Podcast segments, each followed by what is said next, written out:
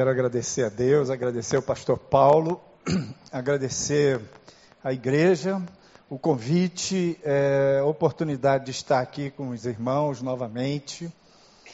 É, só uma pequena correção, eu me converti em 1972. É, não era de uma família evangélica, estava naquela época com 19 anos e me converti no S8 e era pastor Jeremias Fontes, que foi ex-governador do estado do Rio, lá, a capital em Niterói, antes de separar, né, de reunificar.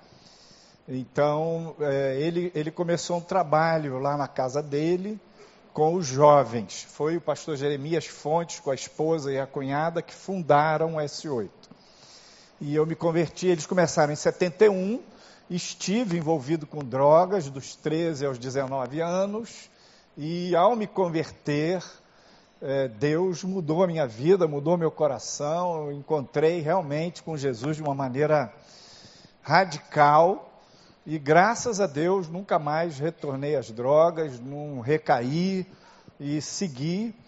E aí depois é que eu fui fazer medicina e acabei optando pela psiquiatria para poder servir a Deus nessa área da recuperação da dependência química. Depois eu fui ordenado pastor e atualmente eu sou pastor presidente da comunidade cristã S8 em Niterói. Graças a Deus, porque, como disse o profeta Samuel, até aqui nos tem ajudado o Senhor. Amém.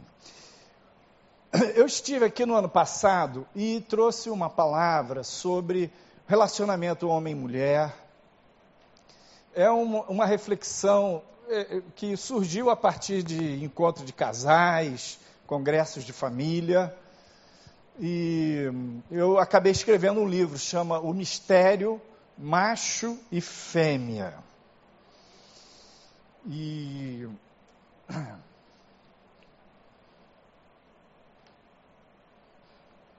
No começo, quando Deus criou o homem, diz a Bíblia em Gênesis 1, 27, criou Deus o homem à sua imagem. A imagem de Deus o criou. Macho e fêmea os criou. Então, no primeiro momento, quando diz criou Deus o homem, está falando da raça humana, o ser humano e depois desdobra, dizendo que esse homem, esse ser humano, foi feito à imagem e semelhança de Deus. Depois ele desdobra, o autor desdobra, dizendo: macho e fêmea os criou. Então, esta imagem e semelhança de Deus, ela vai aparecer é, no ser humano, tanto no homem quanto na mulher, tanto no macho quanto na fêmea. Pensa, quando Deus criou o homem, ele colocou várias características dele neste homem. Autoconsciência, Deus diz, eu sou, ele é um ser individual, individualizado, ele é santo, ele existe e ele não é uma forma de energia etérea. Não, ele, ele é uma pessoa. Você é uma pessoa, porque Deus lhe fez semelhante a Ele. Também Deus é autodeterminado, ele tem propósitos, ele tem projetos, ele tem uma vontade, ele tem desígnios. E ele também fez você como uma pessoa com autodeterminação. Você tem livre arbítrio. Você é capaz de decidir, de avaliar ter consciência das coisas e tomar decisão. Então, quando Deus criou o homem, ele colocou latente no ser humano a sua imagem e semelhança, a sua plena imagem e semelhança. E ele tinha um propósito de realizar no homem, manifestando a sua glória, a sua beleza, compartilhando a sua vida.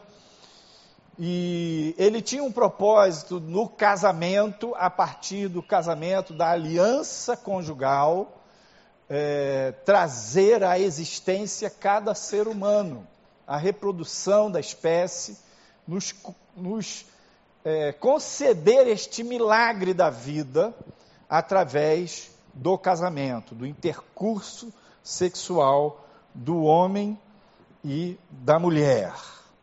Então, quando Deus criou o homem, ele não só tinha um propósito, como ele tinha um modelo, um ideal de funcionamento para este homem, para esta mulher. E é, para todos nós. Eu vou, eu vou tentar agora desenvolver uma reflexão em cima é, dessa ideia né, de que tinha um padrão, tinha um modelo, tinha um, um ideal de Deus. E a gente pensar, tentar refletir sobre este homem antes do pecado. É, no ensino do no ensino médio, onde é que vai para frente? Eu fui demais. Ok. Então, no ensino médio, tem na, nas aulas de física, de química, tem umas CNTP, condições normais de temperatura e pressão, que é para fazer as experiências, tem que sempre fazer naquelas mesmas condições de temperatura e pressão, para que as experiências não, não fiquem alteradas. Então, a gente vai tentar pensar o homem, pensar o, o macho e a fêmea nas CNTP. Aqui, quais seriam essas CNTP? As condições normais antes do pecado, antes da queda. Para nós é difícil pensar, raciocinar como é que era este homem, seu temperamento, seus talentos, seu potencial, seu modo de ser antes do pecado. Por que, que é difícil? Porque a gente conhece o homem, eu como homem, a partir de mim, a partir dos outros homens que eu vejo, mas todos nós estamos marcados pela queda. Eu conheço a mulher a partir da minha percepção, e as mulheres que conhecem a si mesmas e as outras, e aos homens também marcados pela queda. Então é difícil a gente raciocinar nesses termos. Mas nós vamos fazer esse exercício nas CNTP. Pense que eu vou falar sete características masculinas nessas condições, antes do pecado. Quais são as características masculinas? A primeira é objetividade. O funcionamento psicológico, psíquico do, do macho, agora eu estou falando só dos homens, dos machos, é objetivo. Se tivesse um olho na sua cabeça, na sua psique, e o foco desse olho está fora do homem, aponta para um objeto fora dele, ele está sempre olhando para uma montanha fora dele. Outra característica tipicamente masculina: os homens funcionam na racionalidade. Isso não tem nada a ver com inteligência tem a ver com o modo de funcionar. O homem funciona mais na razão, na lógica, no raciocínio. E este é um dom que Deus deu. Terceira característica masculina: se o olhar está fora, a motivação masculina é sempre fora, é sempre objetiva. Então, os homens em geral pensam: eu estou olhando aquela montanha, eu vou subir naquela montanha, eu vou alcançar aquele alvo. Então, essa, essas são as motivações masculinas em geral. Então, ele se pergunta: o que, que eu vou fazer? Quarta característica tipicamente masculina: o homem tem uma visão de conjunto. Como assim? É interessante porque essa é uma característica tanto no nível biológico, assim, a parte física, geográfica, quanto no nível psicológico. Um homem entra no ambiente, ele olha e ele tem um, uma percepção da, de varredura daquele ambiente. Isso é e, e isso tem a ver com a objetividade, com a racionalidade. Daí, por exemplo, os homens, os machos têm facilidade de lidar com mapas. Ele pega um mapa e ele localiza norte, sul, leste, oeste. Esse acidente está aqui, então aquela pedra ali é essa aqui, aquela árvore ali é isso aqui, aquele, aquela montanha. É... Ele se situa, né? Por causa dessa capacidade da visão de conjunto.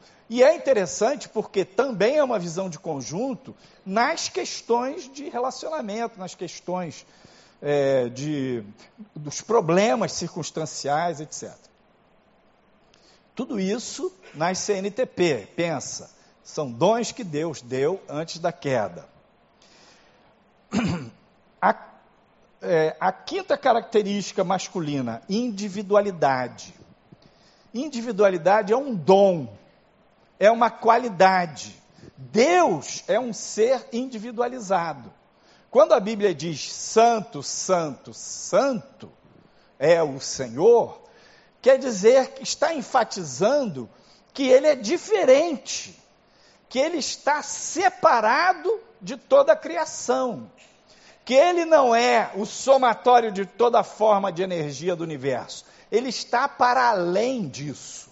Ele é santo santo, santo. Então Deus é um ser individualizado. Embora a glória dele, a beleza dele, a sabedoria dele se expressem na criação, ele não é a criação. Então, essa noção de individualidade, que é própria de Deus, ele colocou no homem, no macho. E isso é, uma, é um dom, é uma qualidade. Tem uma coisa também que é interessante, a solitude. O que é solitude? É a qualidade, é a capacidade de viver bem sozinho. Os homens aprendem mais facilmente solitude do que as mulheres. Então, o sentimento de solidão é eu estou sozinho e estou mal por isso. Estou com uma sensação de falta, de abandono, de desproteção. Não, solitude é eu estou sozinho e estou de bem com isso. A sexta característica masculina, ela tem a ver com as outras cinco: objetividade, racionalidade, movido por metas é, externas, objetivas, visão de conjunto, individualidade. A sexta característica é a decisão. Como se Deus tivesse dado ao homem um martelinho para ele tomar a decisão. Pá! Pensa nas CNTP. Você pode estar pensando, ah, pastor, mas eu conheço um monte de homem que não decide nada. Você já saiu das CNTP. Alto lá, calma, espera um pouquinho. Depois nós vamos ver as consequências da queda. Como que a queda afetou. Por enquanto ainda estamos nas CNTP. Então, em condições normais, o homem tem uma capacidade de decisão de é, agir. E a sétima característica masculina é a intrepidez, é a ousadia. Os homens são ousados em condições normais também. Eles se atiram, eles se lançam, eles têm uma, uma pegada né, de ousadia. Agora, uma outra coisa sobre a solitude é que Adão, ele experimentou, eu imagino, um longo tempo sozinho. Por quê? A primeira tarefa que Deus deu para ele foi que ele desenvolvesse a linguagem. Adão foi um ser que teve uma experiência muito diferente da nossa. Não teve pai nem mãe, não nasceu bebê, né? Ele foi formado do pó da terra e Deus soprou o Espírito sobre ele e ele se fez alma vivente. Ele disse: Uau, estou aqui. Deus disse: Você é Adão. E Deus se comunicava com ele e deu a ele uma missão. Você vai dar nome a todas as coisas. Então, a primeira missão, a primeira responsabilidade de Adão foi desenvolver a linguagem. As coisas não tinham nome. Então ele foi, ah, botou o nome pedra, céu, estrela, sol, lua, árvore. E aí ele foi dando nome às coisas. E Adão foi se dando conta de que tinha o boi e a vaca, o leão e a leoa, tinha o macho e a fêmea, e só ele não tinha uma companheira. Então, diz, a Bíblia diz que ele percebeu isso, que ele estava sozinho. E quando ele percebeu isso, Deus criou a mulher. Então, ele experimentou a solitude, está entendendo? Ele ficou um tempão. E depois que Deus lhe trouxe a mulher, primeira coisa que ele fez foi dar nome à mulher. Tu és varoa, porquanto do varão foi tomada, é carne, da sua carne será chamada varoa. Então, é, essa é uma característica, é, uma experiência, digamos, de Adão, de ter vivenciado a solitude. Agora nós vamos ver as sete características da mulher. E pense, as sete características do homem e da mulher, elas fazem um contraponto. As características da mulher complementam aquelas do homem. E a plena imagem e semelhança de Deus não estão só no homem, nem estão só na mulher. Quais são? O foco masculino é objetivo, é fora. O foco feminino é dentro. Então, o olhar psicológico da mulher é subjetivo. E nem por isso as mulheres são egoístas. Não quer dizer porque ela olha para dentro, a subjetividade feminina provoca egoísmo nela. As mulheres estão conectadas com as subjetividades. Como assim, pastor?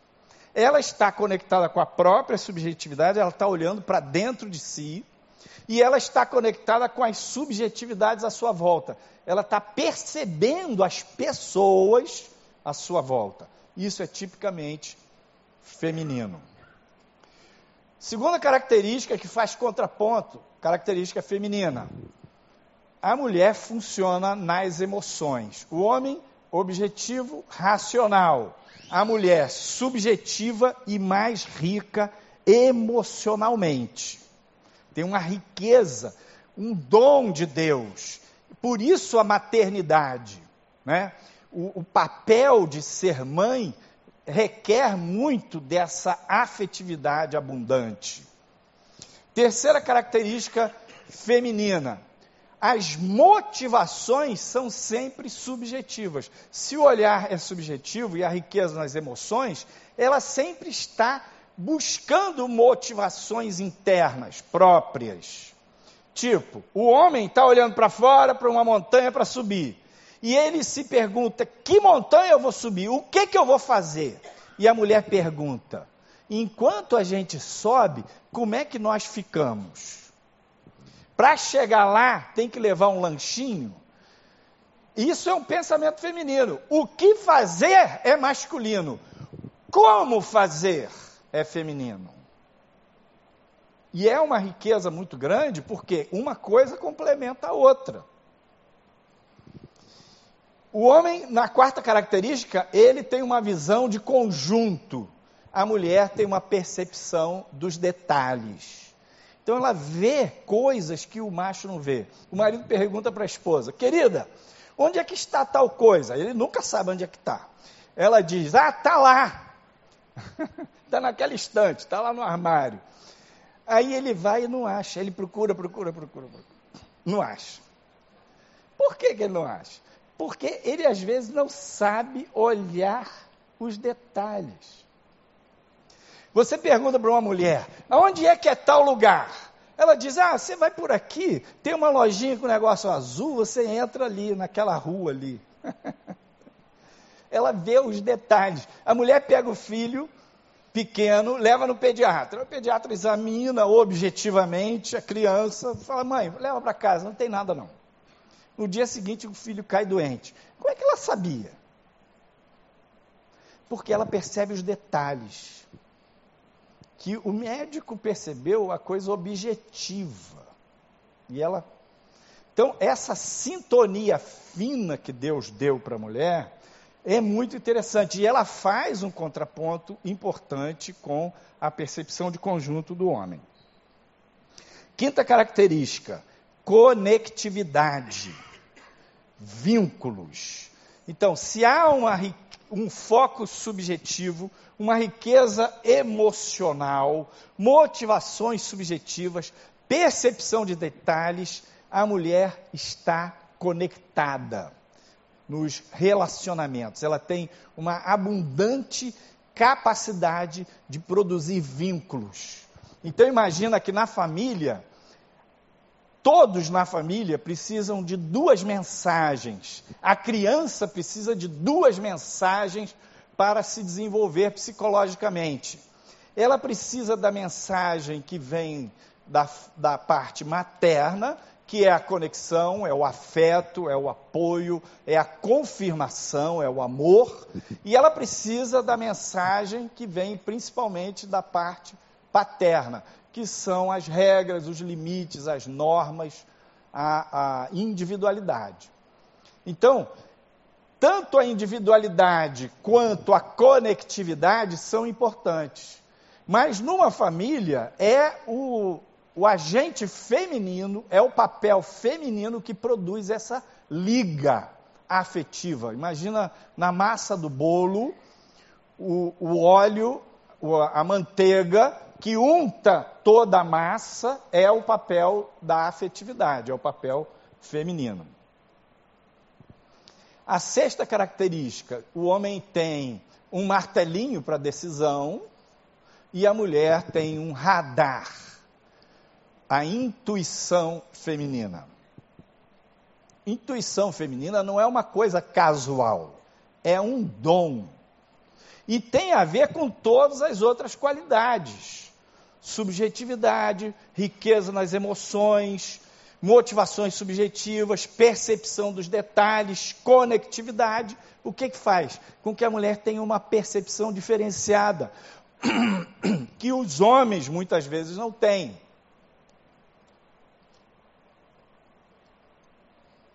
Então Deus deu o radar, deu o, o martelo da decisão para o homem e deu o radar para a mulher. Por quê? eles vão se complementar. E a sétima característica também faz um contraponto, que é o homem tem a intrepidez, a ousadia, e a mulher a noção de maior noção de risco, perigo. E dentro dessas características masculinas e femininas, tem variações que são normais.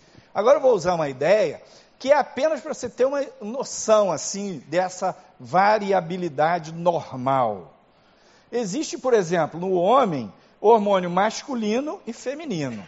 Então, existe uma grande quantidade de testosterona, que é o principal hormônio masculino, mas tem também estrogênio. Os machos têm testosterona e estrogênio.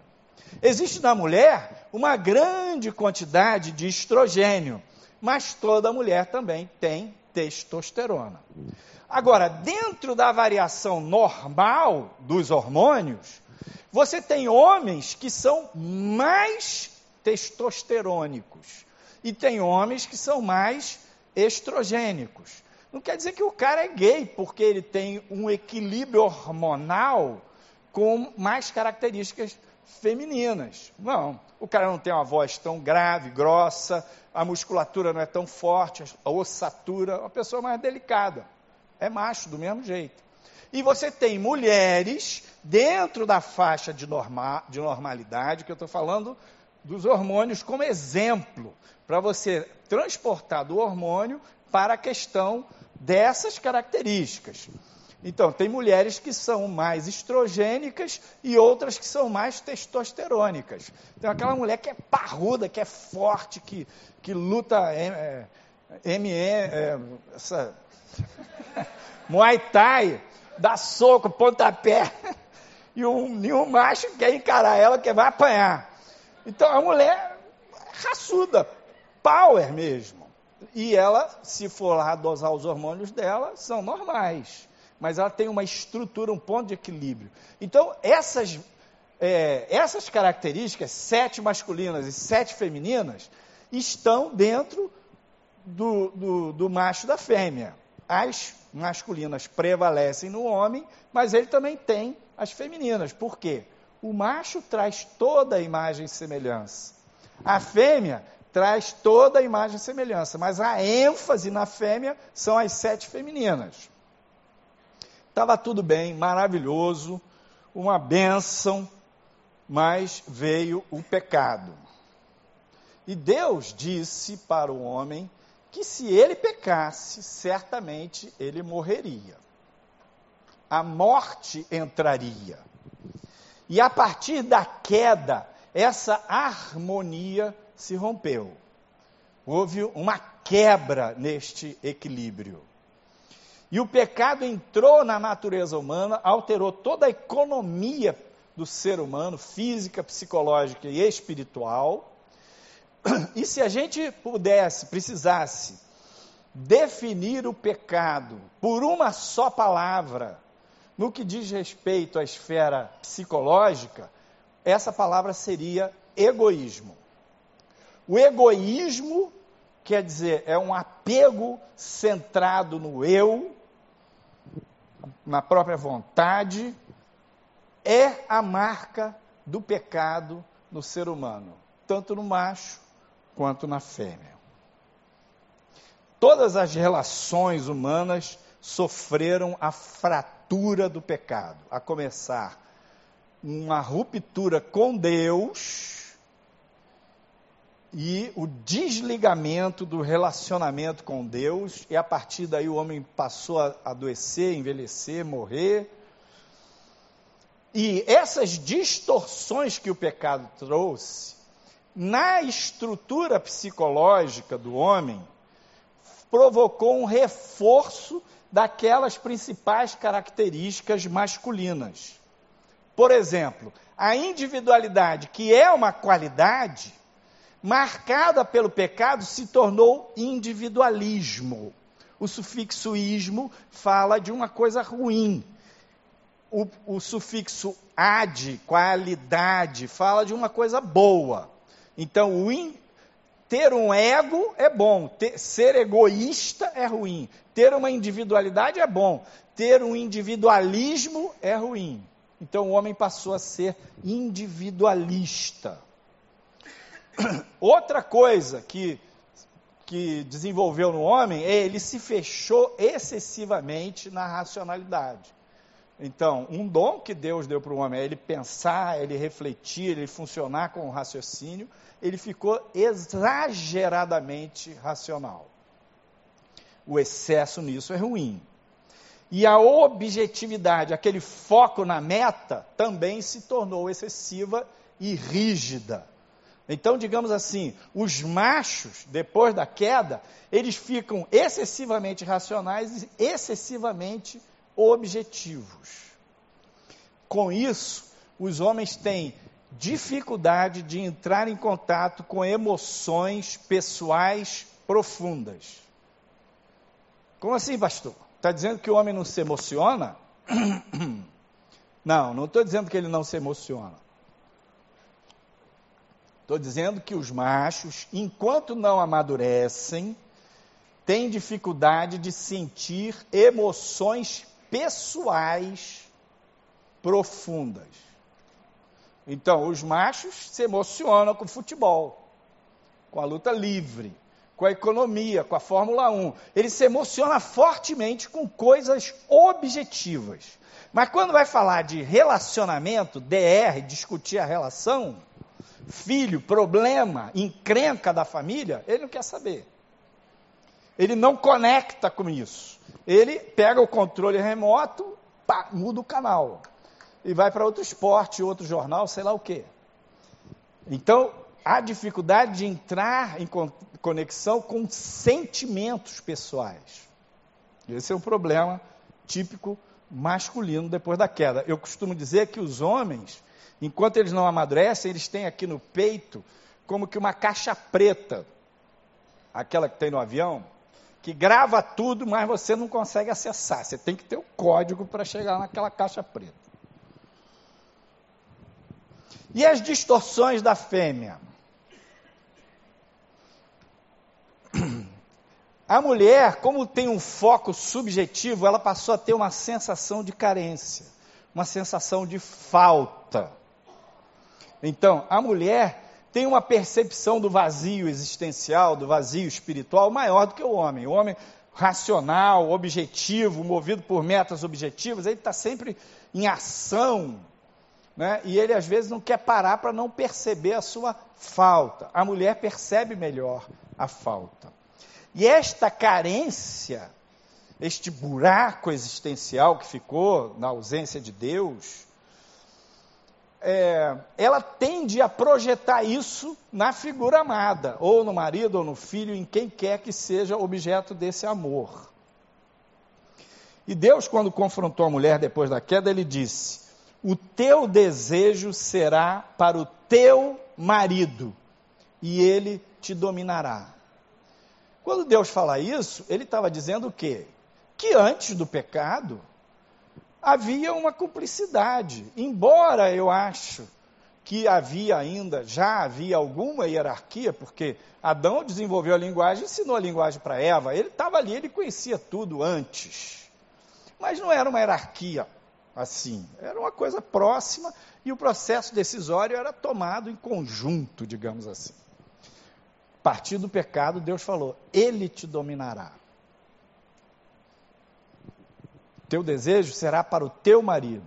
Então, esta sentença divina, ela produziu uma, o patriarcado. Ela produziu uma diferenciação. E eu entendo que essa palavra de Deus, ela também gerou uma psicologicamente na mulher, o foco feminino ficou no outro. Então, a mulher, ela emocionalmente, psicologicamente, ela fica com a sensação de carência e ela projeta essa carência no seu marido, no seu filho. Essa afetividade rica e abundante. Aquela capacidade de conectar-se que é uma qualidade que Deus deu para a mulher, a riqueza emocional e a conectividade, se, se exagerou. Então, o que, que a gente tem hoje? Um macho individualista que não pluga emocionalmente em coisas pessoais profundas, e a mulher que é multiplugada. E esse é um sofrimento enorme na mulher, porque ela é conectada mais da conta, mais do que precisa, mais do que devia. Aquela mulher, ela acorda, ela liga para a mãe, liga para a irmã, já liga para o trabalho dela, para a secretária, faz comida, não sei o quê, bota o filho para a escola, já ligou a TV, o rádio, está multiplugada. Sofre com o problema da outra que perdeu o filho lá em São Paulo, não sei o quê. Está plugada demais da conta. E os homens? Plugado de menos. Ah, pastor, mas tem homem que é plugado demais da conta tem as distorções. Tem um homem que não desenvolveu as características masculinas, ele só desenvolveu as femininas. Um homem com mulher forte, com mãe forte, ele vai ativar só o feminino dele. Então, e as mulheres, por esse excesso de conexão, medo de perder o objeto amado, ela tem uma tendência maior para ansiedade e teme mais as perdas. Aquela capacidade de avaliação risco-perigo se exagerou também. Então a mulher tem uma sensação de ansiedade, de rejeição mais forte do que o homem. O egoísmo, que eu falei, a marca da queda, o egoísmo masculino, ele é mais rombudo, é mais grosseiro e mais fácil de perceber. Porque os homens são individualistas, racionais. Tipo assim, é uma coisa tipicamente masculina. O cara paga para não se aborrecer. Então ele gasta dinheiro, ele não quer saber, mas ele não quer se envolver emocionalmente. Isso fala do egoísmo masculino. Então, o individualismo, o isolamento, o fechamento, não se importa, é uma marca típica masculina. E o egoísmo feminino? O egoísmo feminino é mais sutil. Por quê? Ele está ligado à afetividade. Como a mulher tem uma riqueza afetiva muito grande, então a afetividade dela, abundante, faz ela estar super conectada. Então, o egoísmo feminino aparece junto com o amor, misturado com o amor. E ela pensa que tudo é amor. Uma vez eu tratei uma mulher que estava com depressão. Ela era uma jovem mulher que morava aqui no Rio, casou, foi lá para o interior e ela e o marido, jovens, um jovem casal, foram morar na casa dos pais dele. O pai dele tinha uma empresa, ele tentou emprego, essas coisas, foi trabalhar com o pai. E eles tinham um sobrado e eles foram morar na casa de cima, os pais dele moravam embaixo. Acordava cedo, ele ia trabalhar com o pai e a mãe dele subia na casa da nora e abria as panelas da nora para ver o que, que ele, ela estava cozinhando para o filho. Tudo isso por amor. Fala sério. Que amor é esse que invade a vida alheia? Amor? É mesmo? Então, o que às vezes acontece é que a mulher não percebe que a afetividade dela, a conectividade dela, que é de Deus, o amor de mãe maravilhoso, também traz embutido a marca da queda, que é o egoísmo. Por exemplo, eu costumo dizer assim: quando a mulher ama mesmo um homem, se ela pudesse, ela engolia ele. Engolia e ficava buchuda, como diz lá no Nordeste, ficava grávida do cara, dizia: Esse aqui é meu e ninguém tasca. É meu. Então ela é dona do cara, ela é dona daquele filho. Isso é muito amor, verdade mas é conexão em excesso, tem a marca da queda também. O egoísmo está ali. Então, dessas características masculinas e femininas que se distorceram, enquanto um homem não amadurece, ele tende a precipitar num padrão que é mais do mesmo. Qual é o padrão masculino? Omissão, passividade, procrastinação. O que, que é procrastinar? Procrastinar é empurrar com a barriga, deixar para depois. Então, machos, Deus ilumine vocês, despertem em nome de Jesus. Mas omissão, passividade procrastinação é uma marca da queda nos machos. Pastor, você está dizendo que todo macho é omisso, passivo procrastinador? Tô. Tô dizendo. Enquanto não amadurece, vai cair nesse pecado. A omissão é uma forma de egoísmo. A passividade é uma forma de egoísmo. Empurrar com a barriga é uma expressão de egoísmo. Pastor, mas eu sou o CEO da empresa tal. Maravilha, glória a Deus. Lá você manda pra caramba. O problema é que omissão, passividade, procrastinação aparece é nos relacionamentos pessoais. O homem é treinado para fazer coisas, realizar coisas objetivas. E ele vai lá na empresa, ele faz, ele acontece. Ele é mestre de obra, ele bota para andar. Quando chega em casa, ele liga a TV.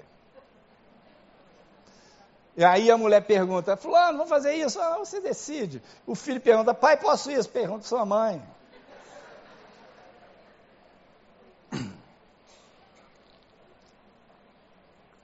E a mulher? Quais são as marcas da queda na fêmea? Posse.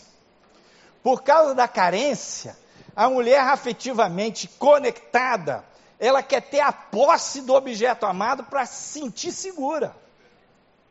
Então ela desenvolve uma filigrana, um conjunto de, de detalhes e percepções e fios e vínculos para ter a posse. E mais ainda, ela tem medo de perder. Então ela vai desenvolver, usar todo o seu talento, toda a sua subjetividade, toda a sua intuição para ter o controle. E a nível 2, relacionamentos, quem tem a posse e controle tem o poder.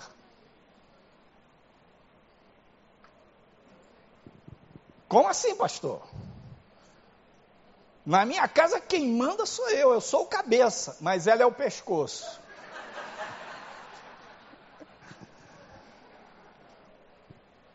Terapeuta de família lá na Europa, nos anos 90, perguntou para uma menina assim, uma garota de 10, 12 anos: Lá na sua casa quem manda? A garota pensou, falou: ah, Quem manda é meu pai. Ele disse: Ah, é? Ela disse: É. Em que que seu pai manda? Ela disse: É, meu pai, ele decide para onde a gente vai se tiver uma guerra nuclear. Ah, tá. E em que que sua mãe manda? Ah, minha mãe, ela manda a escola que a gente vai estudar, onde a gente passa as férias, o que compra no supermercado. Ou seja, o pai manda na estratosfera. Se tiver guerra nuclear, ele apita que, que é isso? É o conjunto de omissão, passividade, procrastinação com posse, controle e poder. A, a natureza tem horror do vácuo. Quando o homem se retrai, se omite, fica na zona de conforto, o que ocorre? A mulher com a ansiedade, a conectividade dela, com o amor também, ela preenche o espaço vazio. Ela preenche o espaço porque ele está vazio. Então, a partir daí, nós temos essas famílias pós-modernas. Estamos num tempo difícil. Só a graça. O fato é que os homens não conhecem as fêmeas. E as mulheres não conhecem os machos. Existe embora tenha dentro do homem também aquele conjunto de características femininas, elas estão escondidas dentro dele. E vice-versa, também aquelas conjunto de características masculinas estão dentro da mulher, mas ela não os conhece. E o mistério é esse, o livro é o mistério macho e fêmea. O segredo é esse, o processo de crescimento implica em aprender, os homens aprenderem com as mulheres e as mulheres aprenderem com os homens. E todos estarão aprendendo com Deus, porque Deus é que nos criou assim, com essas características. Veja o que diz lá em Eclesiastes.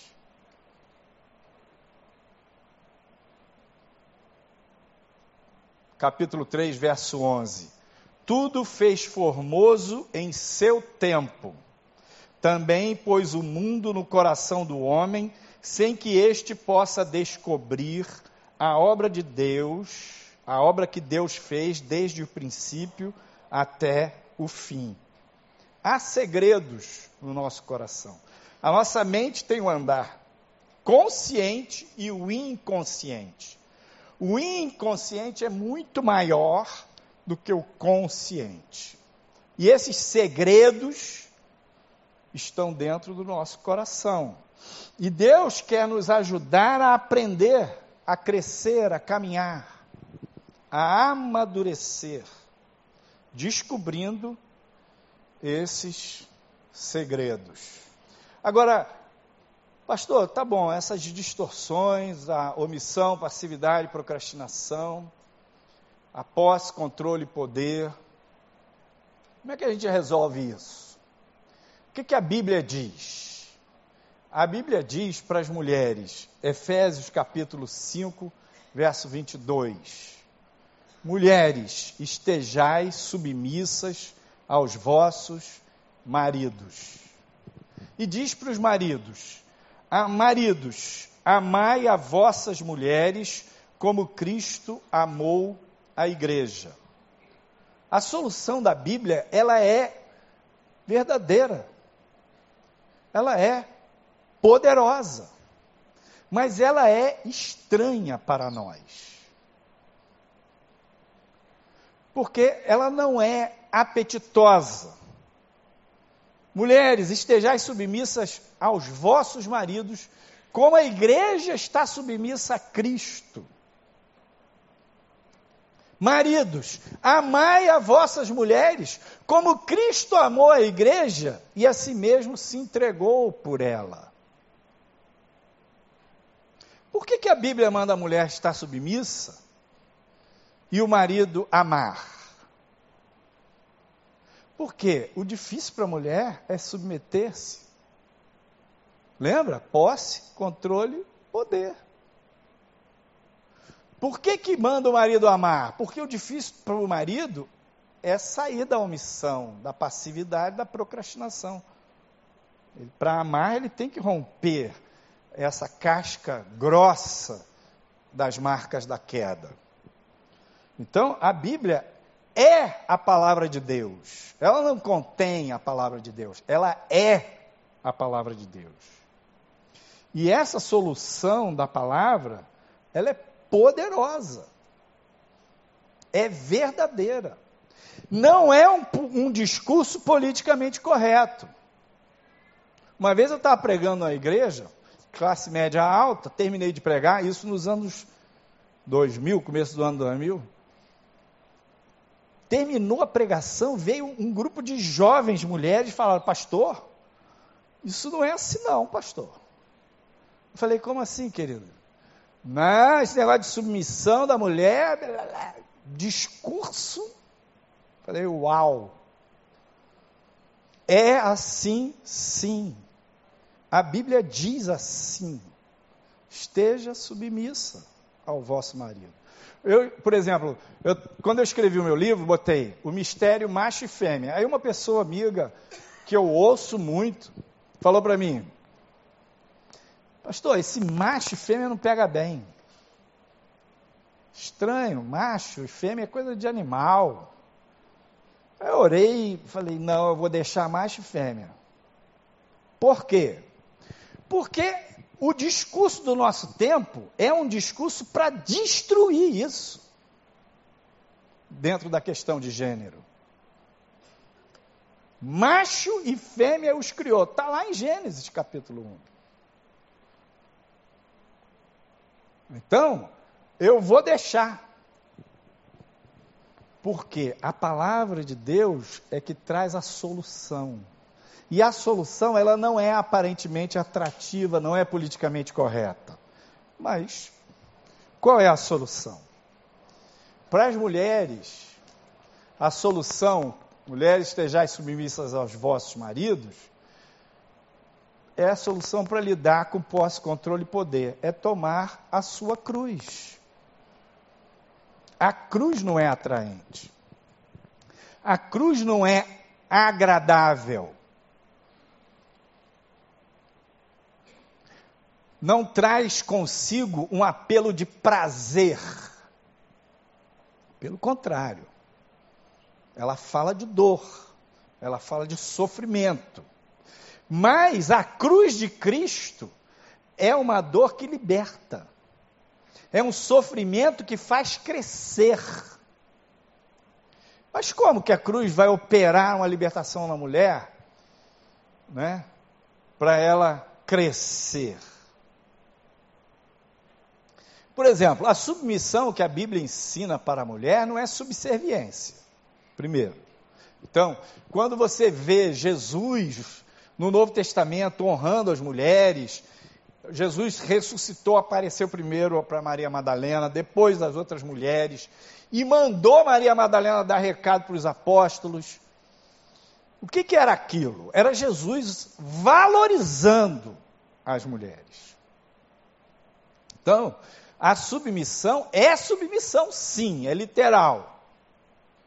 Mas não é subserviência. O que é subserviência? É a mulher que se omite, é a mulher que enruste, que fica oprimida debaixo daquele tacão do privilégio machista, do privilégio masculino. Essa mulher acaba se omitindo. Ela não se expressa. Não é isso que Deus quer. O tomar a sua cruz Significa que a mulher, ela deve expressar o que ela pensa, o que ela sente, ela deve colocar as questões do seu radar, da sua intuição, falar ali na família, no casamento, com o filho, com o marido e tal. Agora, empatou, deixa o cara desempatar. Ah, pastor, mas você não conhece meu marido? É, eu não conheço, mas eu conheço a Bíblia. Está empatado, deixa o homem desempatar. Por quê? Se você, mulher, se submete ao seu marido como ao Senhor, o Senhor vai tomar conta da sua causa. Ele vai entrar na frente dessa questão. Então, é muito interessante, porque para você se submeter ao seu marido como ao Senhor, você tem que tomar a sua cruz mesmo. E isso força você abrir mão da posse, do controle e do poder. Isso vai libertar você das marcas da queda. É maravilhoso. Digamos que, psicologicamente, a grande lição que a mulher precisa aprender está com o homem, que é o tema da individuação. É aprender a desplugar um pouquinho, diminuir o excesso da carga emocional, trazer um pouco de racionalidade, desenvolvendo uma individualidade saudável. Quando a mulher aprende a se submeter, ela vai perder posse, controle e poder, ela vai automaticamente desenvolver essa individualidade saudável. É um mistério. A cruz é o maior contraparadoxo do universo. O homem pecou, comeu da árvore da ciência do bem e do mal, se afastou de Deus, rompeu com Deus e aliou-se a, a Satanás. Deu o governo desse mundo para o inimigo. E a cruz de Cristo absorveu toda a maldição, levou todo o pecado, todas as marcas da queda e neutralizou essas marcas da queda. Agora, essa verdade eterna, imutável, que Cristo venceu na cruz, pagou pelos seus pecados, traz cura para você, ela é sua quando você crê, quando você obedece, quando você se conecta com a cruz. Ela não é uma coisa automática. Aceitei Jesus, já estou na plenitude. Não. É um caminho, tomar a sua cruz cada dia, naquele princípio.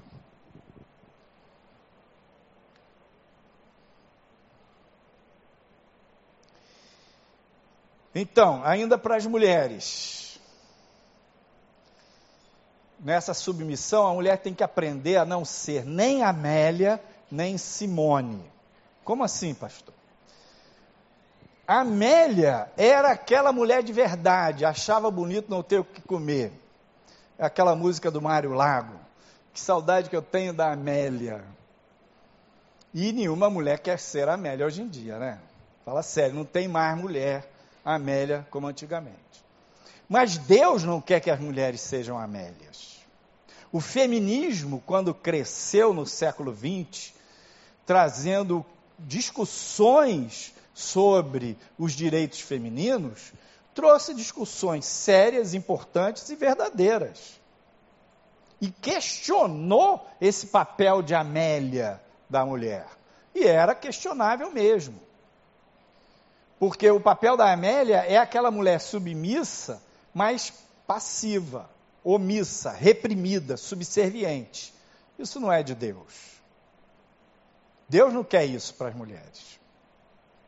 Agora, o feminismo que questionou esse modelo Amélia, ele propôs o modelo Simone. Como assim Simone, pastor? Estou usando o exemplo de Simone de Beauvoir, que foi namorida, eh, namorada, namarida de Jean-Paul Sartre, anos 60, feminista, power, mulher hiper, mega empoderada, que liderou um, uma passeata nas ruas de Paris nos anos 60, em Champs-Élysées, uma avenida lá de Paris, e em plena, praça pública, no meio da imprensa mundial, tirou os sutiãs, botou o peito de fora, queimou os sutiãs e disse: Chega! Chega de ser Amélia! Agora, o que que Simone propôs no lugar de Amélia? Ela propôs a mulher que compete com o homem. O feminismo propõe a mulher empoderada que não se submete, que fica objetiva, que fica mais power ainda, mais posse, controle, poder racional, objetiva. A mulher que fica despeitada, como assim, pastor? O que, que, é a mulher despeitada? Não é despeito só na, no sentido básico da ideia, não. É a mulher que corta o seio. Simone é o padrão da mulher mastectomizada. Como assim? Uma vez eu estava num congresso de psicólogos cristãos e tinha um psicólogo americano, cristão também. Eu fiz uma pergunta para ele: Como é que o senhor define a mulher? Ele falou, numa palavra, é nutrição. Uau! Por que, que, por que nutrição? O peito feminino fala dessa afetividade. O peito feminino fala dessa capacidade da mulher de doar de si mesma e ter prazer nisso, de amar e sofrer por aquele que ela ama, o filho, o marido, etc. Simone corta a mama. Simone, agora eu estou falando da de Beauvoir, propunha o aborto como um direito da mulher, de matar o próprio filho. Direito. Simone não teve filhos, abortou. Simone tinha um casamento aberto com Jean Paul Sartre. O que é casamento aberto, pastor? Não era casamento, cada um numa casa, eles eram parceiros sexuais, mas também podiam transar com outras pessoas quando viajavam aqui e ali. Aquela relação que não se consolidou como uma parceria de família, de cumplicidade. Tudo pós-moderno, anos 60, 50 anos atrás. Simone vendeu muito livro, ficou rica. Quando envelheceu, ela adotou uma mulher, dizem que era um caso dela. Mas ela fez uma adoção legal porque a riqueza dela ia para o governo francês, ela não tinha descendente, não tinha parente, não tinha nada. Simone era uma mulher solitária. Mulher empoderada, power, vira juíza de direito, fica sozinha. Porque nenhum homem aguenta ela. Ou ela arranja um homem que não sabe ganhar dinheiro, que vive pendurado lá, que é todo afetivo, sensível, mas é um filhão dela, ela, ela que banca. Manda e desmanda no cara.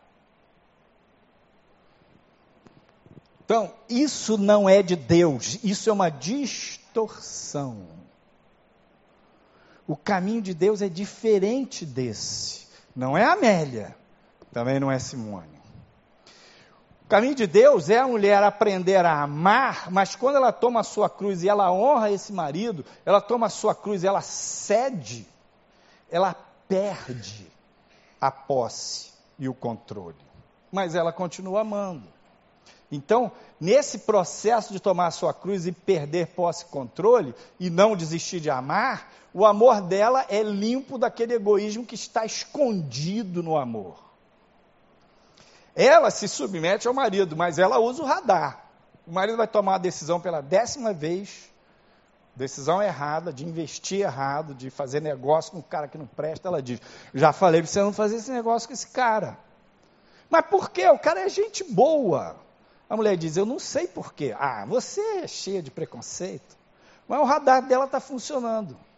O tolo do marido, pela décima vez, vai fazer um negócio e a mulher não concorda vai se dar mal de novo. Porque o radar que Deus deu para a mulher é verdadeiramente uma intuição que vem do céu e tem um alto grau de acerto. Agora, quando ela toma a sua cruz, ela aprende a se submeter mesmo falando tudo que ela percebe nesse radar. Ela não se omite. Agora, empatou, ela cede. Alto grau de acerto é 60%. Em qualquer estatística de medicina, um tratamento que tem efetividade de 60% é alto grau. Um remédio que é efetivo em 60% vai vender no mundo inteiro bilhões de dólares. Mas não é 100, né? O radar dela muitas vezes vai fazer ela enxergar pelo em ovo e vai por aí afora. Ela sofre pra caramba. Tem que deixar a cruz operar. Então, quando a mulher se submete ao marido, aprende a dar honra. Ah, pastor, mas eu não sou casada. Minha querida, você não é casada? Não tem problema, você honra seu chefe, honra seu pastor, honra o líder do ministério que você trabalha, honra lá no louvor, no grupo de, de no coral. Aprenda! É um princípio de Deus. E isso vai te ajudar a se libertar. Posse, controle e poder que faz você sofrer demais. A proposta de sair de Amélia para Simone é quebrar posse, controle e poder no empoderamento feminino, racionalizando, cortando a afetividade. Então essa mulher fica dura, fria, gelada, solitária. Tem um princípio interessante que diz: macaco velho não põe a mão em cumbuca. Já ouviu falar? É uma frase popular. Vem lá do norte do Brasil. A causa dessa frase é a seguinte: os caras caçam macaco. E eles pegam uma cabaça, que é tipo uma, uma cumbuca, cabaça, cumbuca, é uma moringa, tem uma boquinha pequena e um bojo grande. E a cabaça é bem firme. E eles botam um coquinho dentro da cabaça e amarram a boca da cabaça numa árvore. O macaco vem, sente o cheiro do coquinho, balança a, cabaca, a cabaça, ele é curioso, ouve o barulho do coquinho, ele mete a mão na cumbuca e pega o coquinho. Só que naquela que ele pega, a mão fechada não passa no gargalo da cumbuca. Ele fica preso, ele não pensa, não raciocina que se ele abrir a mão do coquinho, ele pode se livrar. Ele fica agarrado ali, o cara vem, joga a rede, prende ele e mata ele. O macaco velho, mais esperto, já teve vontade de botar a mão naquela cumbuca, mas ele já viu dois, três serem presos, ele não mete a mão. O problema é que nós somos assim. A gente mete a mão, pega o coquinho e não larga. Então, como é que a mulher vai ser liberta? Perdendo. Tomando a sua cruz, se ela solta o coquinho, se ela solta o controle, se ela solta o poder, ela se livra. Não vai se livrar cortando o peito, rezando na cartilha da indiferença, que se dane, também não quer nem saber desse homem, desse filho, desse, desse cara. Não. Ela entrega ao Senhor. E aí aqui, o tolo daquele marido que toma a decisão errada pela décima vez, ele vai encontrar, olha, isso é verdade. Você conhece Jesus como seu Senhor. E porque você conhece Jesus como seu Senhor, você se submete a Ele. E porque você se submete a Ele, você aprende as lições tomando a sua cruz. E porque você aprende as lições tomando a sua cruz, você vai conhecer uma face de Jesus que só aqueles que tomam a sua cruz conhecem. Jesus advogado.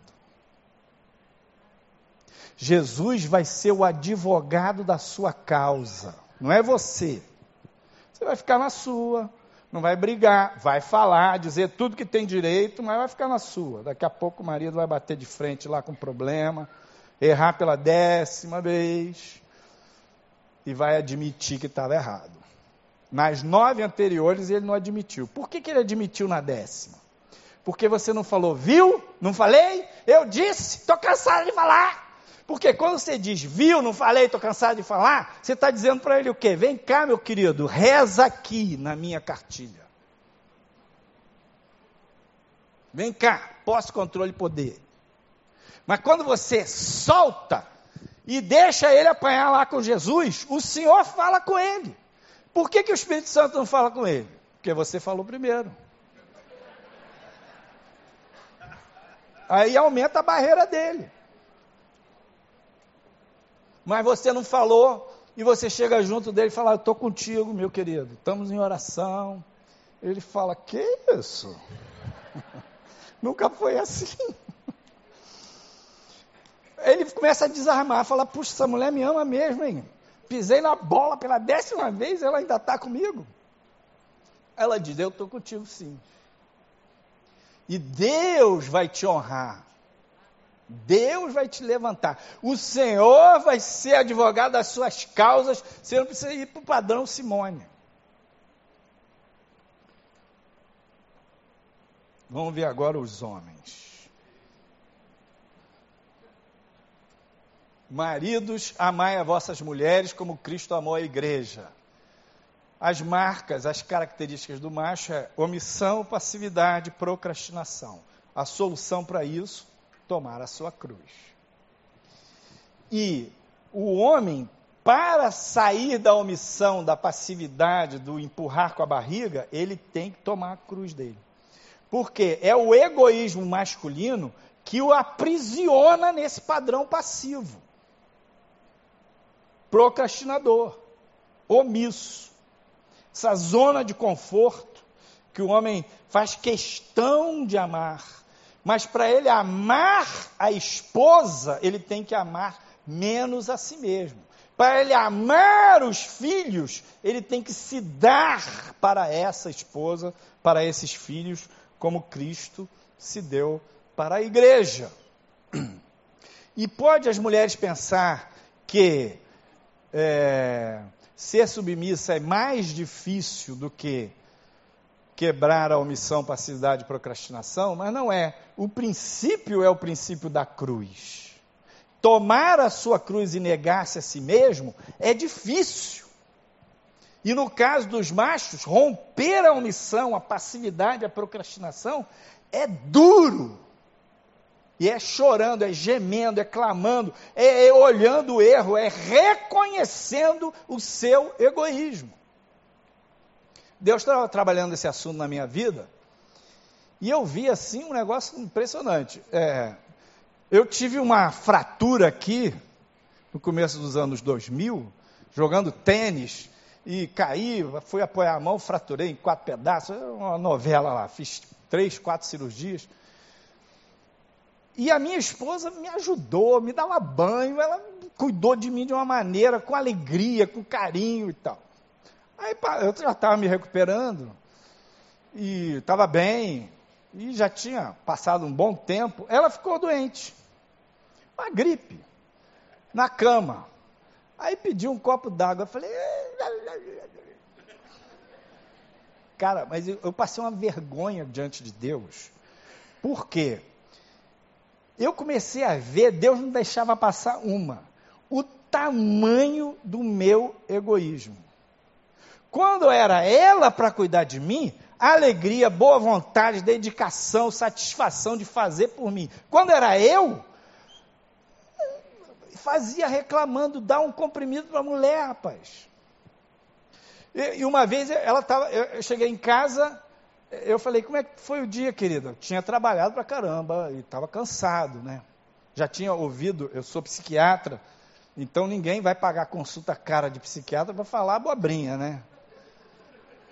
Então eu fui, cheguei em casa, ela falou: Ah, eu passei o dia com uma dor de cabeça. Eu falei: Minha filha, o dia inteiro com dor de cabeça? É. Por que, que não tomou a Novalgina? Por que isso? Por que aquilo? Cara, eu estava falando isso, Deus me mostrou. Como você é egoísta, hein, Ana? Ela não quer saber de Novalgina, não, rapaz. Dá uma atenção para ela, presta atenção na pessoa dela. Para de falar esse essa coisa racional aí, sua, objetiva. Eu aí fiquei quieto, falei, ah, querido, deve ter sido tão difícil para você hoje, que essa dor de cabeça deu um abraço nela. Aí, em vez de falar, por que você não tomou Novalgina? Eu fui lá, peguei um, analgésico, peguei um copo d'água e dei para ela. Pronto. Tudo que ela queria. Maridos, amai as vossas esposas. A esposa não está querendo discurso. A esposa está querendo solução racional. A esposa quer afeto, olho no olho, tempo de qualidade, conversa pessoal.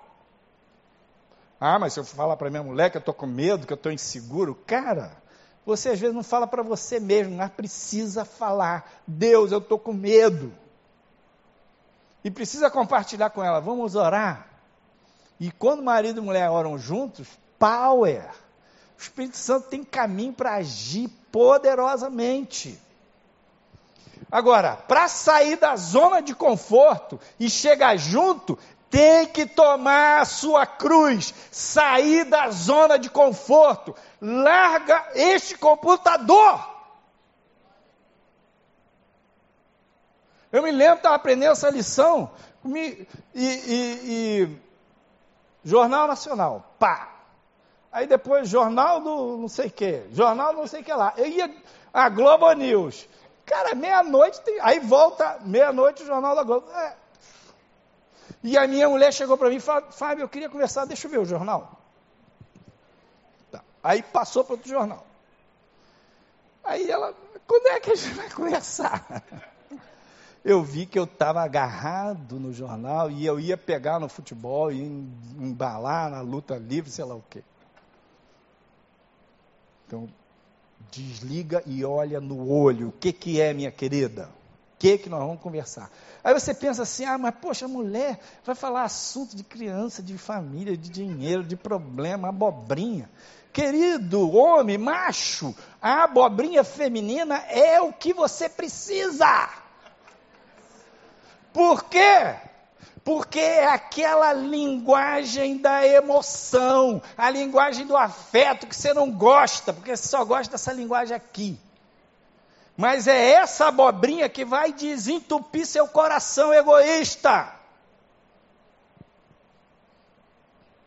E se você tomar a sua cruz, o Senhor vai quebrar essa casca grossa. E você vai começar a conectar com a sua esposa. E ela vai começar a te ouvir. Você vai começar a conectar afetivamente com ela, se doando. Aí a sua mulher vai pedir, troca aquela lâmpada. Você vai falar, cara, não tem nada mais importante na minha vida do que a minha mulher. Eu vou trocar a lâmpada para ela. Para de adiar esse troço, rapaz. Porque o marido que ama a esposa, ele faz o que agrada aquela esposa. E quando ele faz o que agrada aquela esposa, como Cristo amou a igreja, essa mulher diz: ai que maravilha, eu vou me submeter a esse homem. Vai dar certo. E ela vai honrar ele.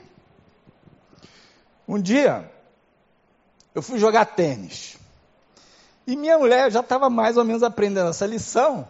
E ela achava o máximo que eu ia jogar tênis, me dava força, me abençoava, toda alegre e me ajudava, comprava os equipamentos para mim. Eu falei, poxa, fui jogar tênis. Cheguei lá, o meu parceiro era um cara que estava de plantão e ele falou para mim, ó, eu vou jogar, mas eu estou no plantão do celular. Se tocar, eu vou ter que ir embora.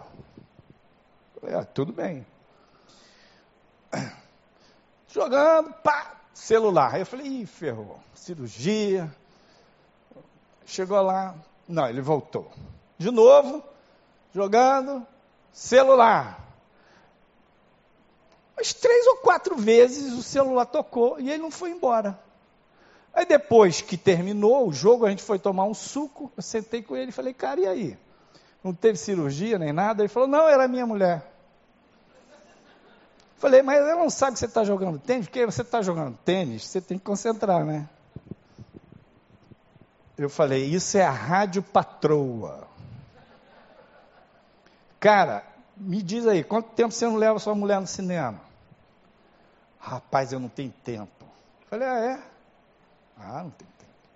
Correria, não sei o quê. Você precisa levar sua mulher no cinema, cara. Você precisa sair com ela. Você precisa dar tempo de qualidade para ela. Por isso que ela não deixa você jogar tênis. O tanque lá está vazio, meu filho.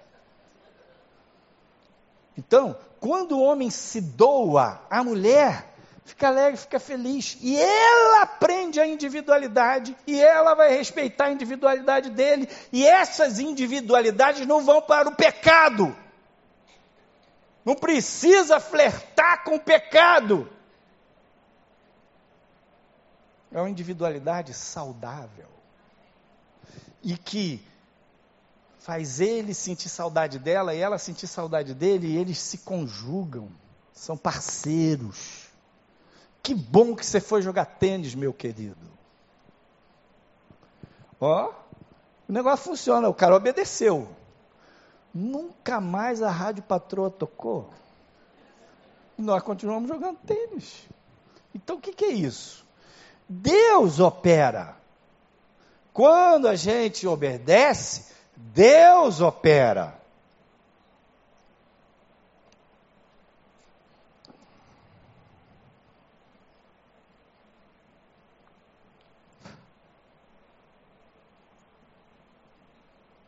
Por exemplo, é muito comum o homem não ter disposição de sofrer pela mulher e pelos filhos, porque ele está agarrado naquilo lá. Enquanto ele não sofre, não se envolve, não cede, não chega junto, ele não traz a marca da individualidade para a família. Por quê? Qual é a linguagem que a família vai entender? Não é aqui. Ele vem com o discurso de pastor, de professor. Quantas vezes eu me percebi sentado na mesa, querendo cumprir o texto bíblico que diz: fale assentado na mesa, fale não sei o quê, fale de dia, de noite da palavra, e eu lá, de pastorão, falando versículo bíblico, botando as crianças para repetir versículo bíblico na mesa. Um dia me dei conta que eu era um pastor sentado na mesa, não era um pai, um marido, era um pastor. Fábio, tira essa roupa de pastor, seja gente no relacionamento com seus filhos. Então, para ser gente, você tem que se despojar, você tem que quebrar essa casca e ser afetivo. Não é a linguagem daqui, é a linguagem daqui. E você aí vai ocupar os espaços.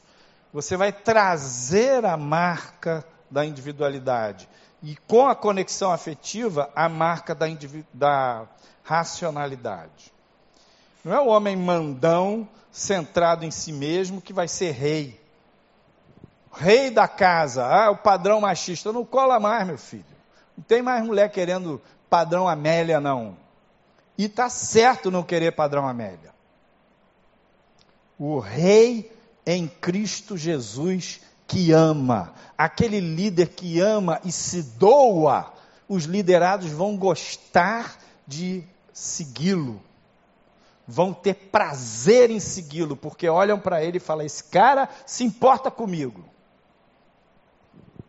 Isso é o que Jesus quer. Que a gente desenvolva a capacidade de doar. Então, os homens, um modelo, o homem fraco, é o homem castrado, é aquele cara que tem uma mãe poderosa, desenvolveu afetividade, mas ele não tem aquelas marcas típicas do macho. A ousadia, a intrepidez, a objetividade, a racionalidade. Esse cara não sabe ganhar dinheiro. Então, o homem castrado não serve. Ou ele é o machão. Ser machão, mandão, cheio de privilégios, padrão rigoroso, autoritário, que se dane os outros, só pensa nele. Isso também não presta. Está fora da palavra. Então ele tem que romper. Se tem tendência para ser castrado, precisa acordar. Porque a própria castração, a própria omissão, se embola com aquilo ali e fica infantil. E o machão também precisa aprender a quebrar esses excessos de privilégios, saindo da omissão, agindo, abandonando a passividade, se envolvendo, largando a procrastinação, tomando decisão. E quando o homem ele se envolve, ele age, ele se doa, ele decide e ele busca o Senhor, ele vai ser profeta, ele vai ser sacerdote, ele vai ser rei na casa dele, ele vai ser bênção, ele vai profetizar bênção para a mulher e para os filhos e eles vão ser prósperos, eles vão andar, eles vão adiante, eles vão vencer. Para terminar, quatro modelos de família, quatro modelos de casamento.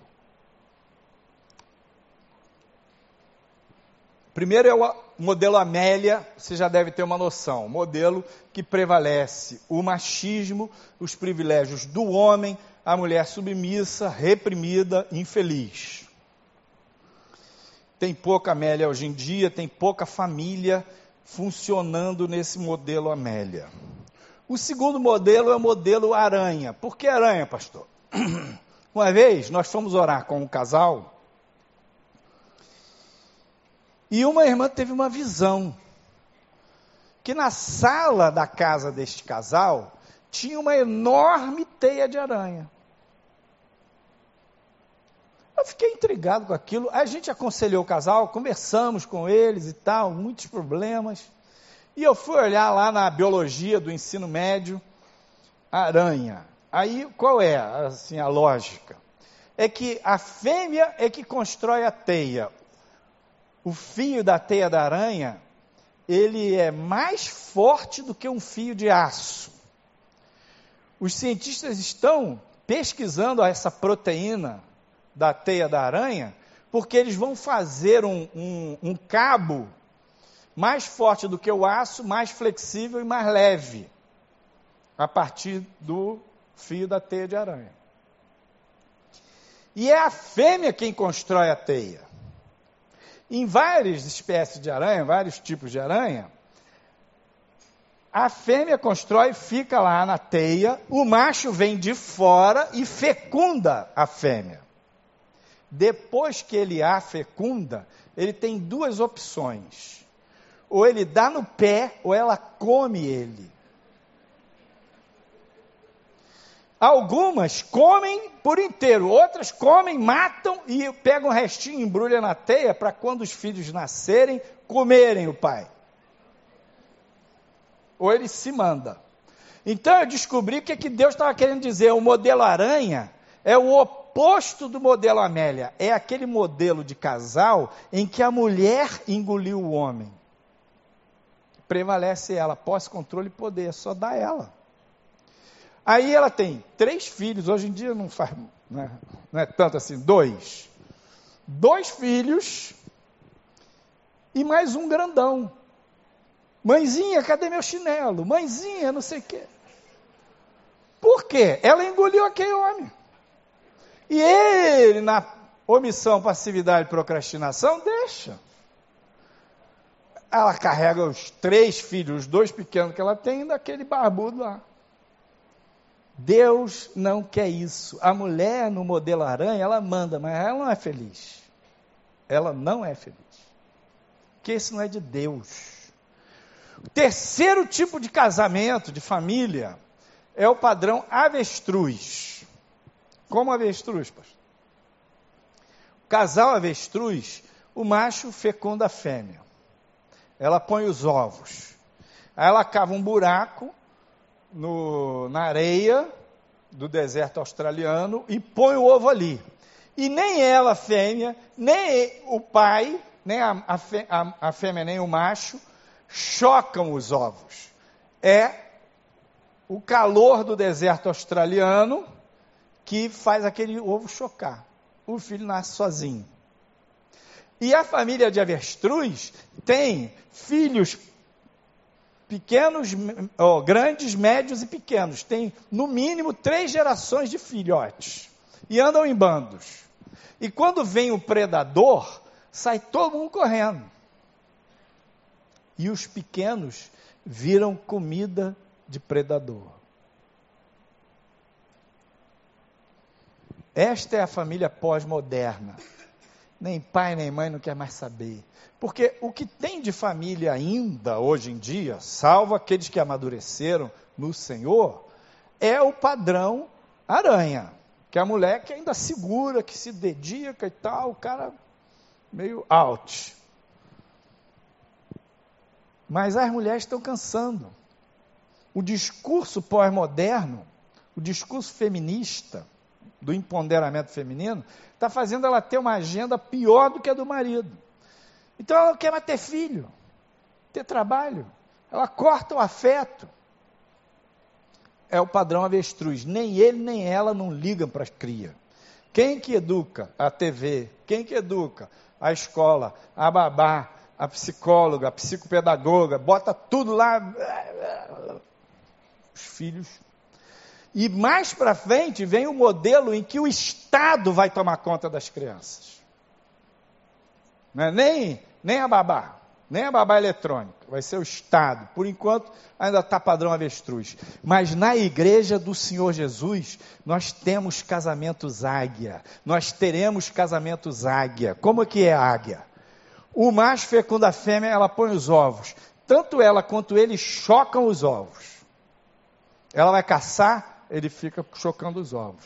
Ele vai caçar, ela fica chocando os ovos. Depois que nascem os filhotes, os dois continuam cuidando da cria. Os dois trazem comida para os filhotes e alimentam os filhotes. Mais lindo ainda, no casal águia, os filhos cresceram e foram embora.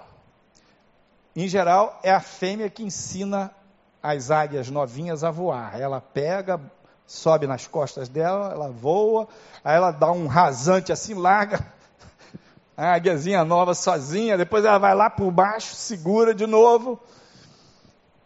Os filhos vão embora, o casal fica junto. O próximo ciclo de reprodução está o macho e a fêmea juntos.